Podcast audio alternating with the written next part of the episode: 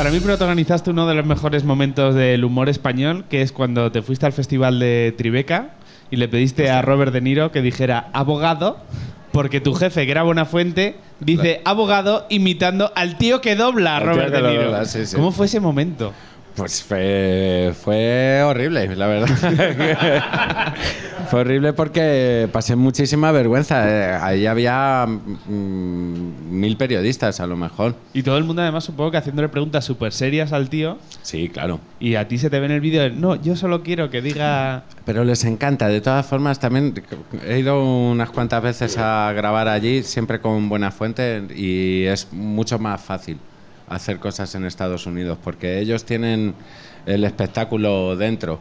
Tú ibas aquí mm, con la cámara y, la gente se va apartando porque le da vergüenza, tiene- tenemos un sentido del ridículo y allí eso ellos lo tienen superado. Cualquier cosa que intentaras hacer, eh, la gente se prestaba, hacías tomas y, y cortabas, ellos no se habían enterado de qué era lo que habías dicho y todo el mundo aplaudía, se ponían alrededor, la gente ahí ¡Woo! Y el Star System de allí se presta a De hecho, se contagia que porque sea. cuando Javier Bardem está allí sí que participa de los late, pero aquí Sí, nunca. Claro, ¿no? claro. Es que allí es, eh, eh, es que no les El entra en la cabeza eso de que, ¿cómo que, que vas a una entrevista y no te vas a prestar a hacer?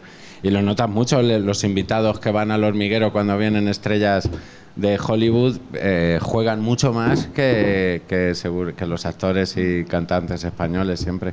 Aquí también se ha perdido un poco eh, ese papel que tenías tú de, de ir a este sitio y liarla un poco. Se ha perdido, ¿no? Desde que acabó Caiga quien caiga y... Sí, tam- también que hubo un tiempo de, de abuso. De abuso, sí. De también te esa- iba a de decir esa que situación. también incluso había un momento en el que se produjo un poco el efecto contrario, ¿no? Que todo el mundo quería las gafas de caiga quien caiga y que no recuerdo quién era que llevaba un bizcocho o no sé qué y era como, venga, sí, trae, que quiero salir en tu programa.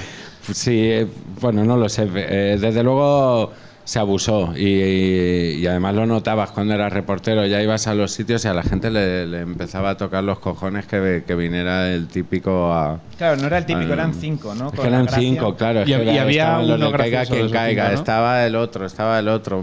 Aún yo en Buenafuente no teníamos ese, ese rol de golpear, era una cosa más donde quedaba yo peor que siempre es que el resto, pero aún así siempre usabas a la gente para, para eso. Y, Es curioso porque en cinco minutos hemos pasado de defenderlo a criticarlo, ¿no? Sí, de América, verdad, ellos sí que lo eh, hacen bien aquí. Somos qué pesados. No, no, no. La figura del reportero, la del reportero.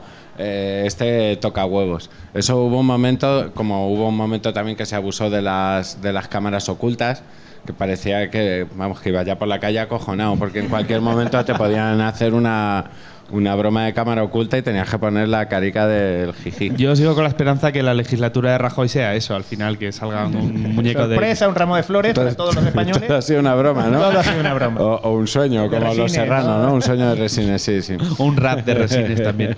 Eh, Pero, ¿cuál- Una cosa de resines. Las, si- mo- las si es movidas de resines. Es ¿no? bueno.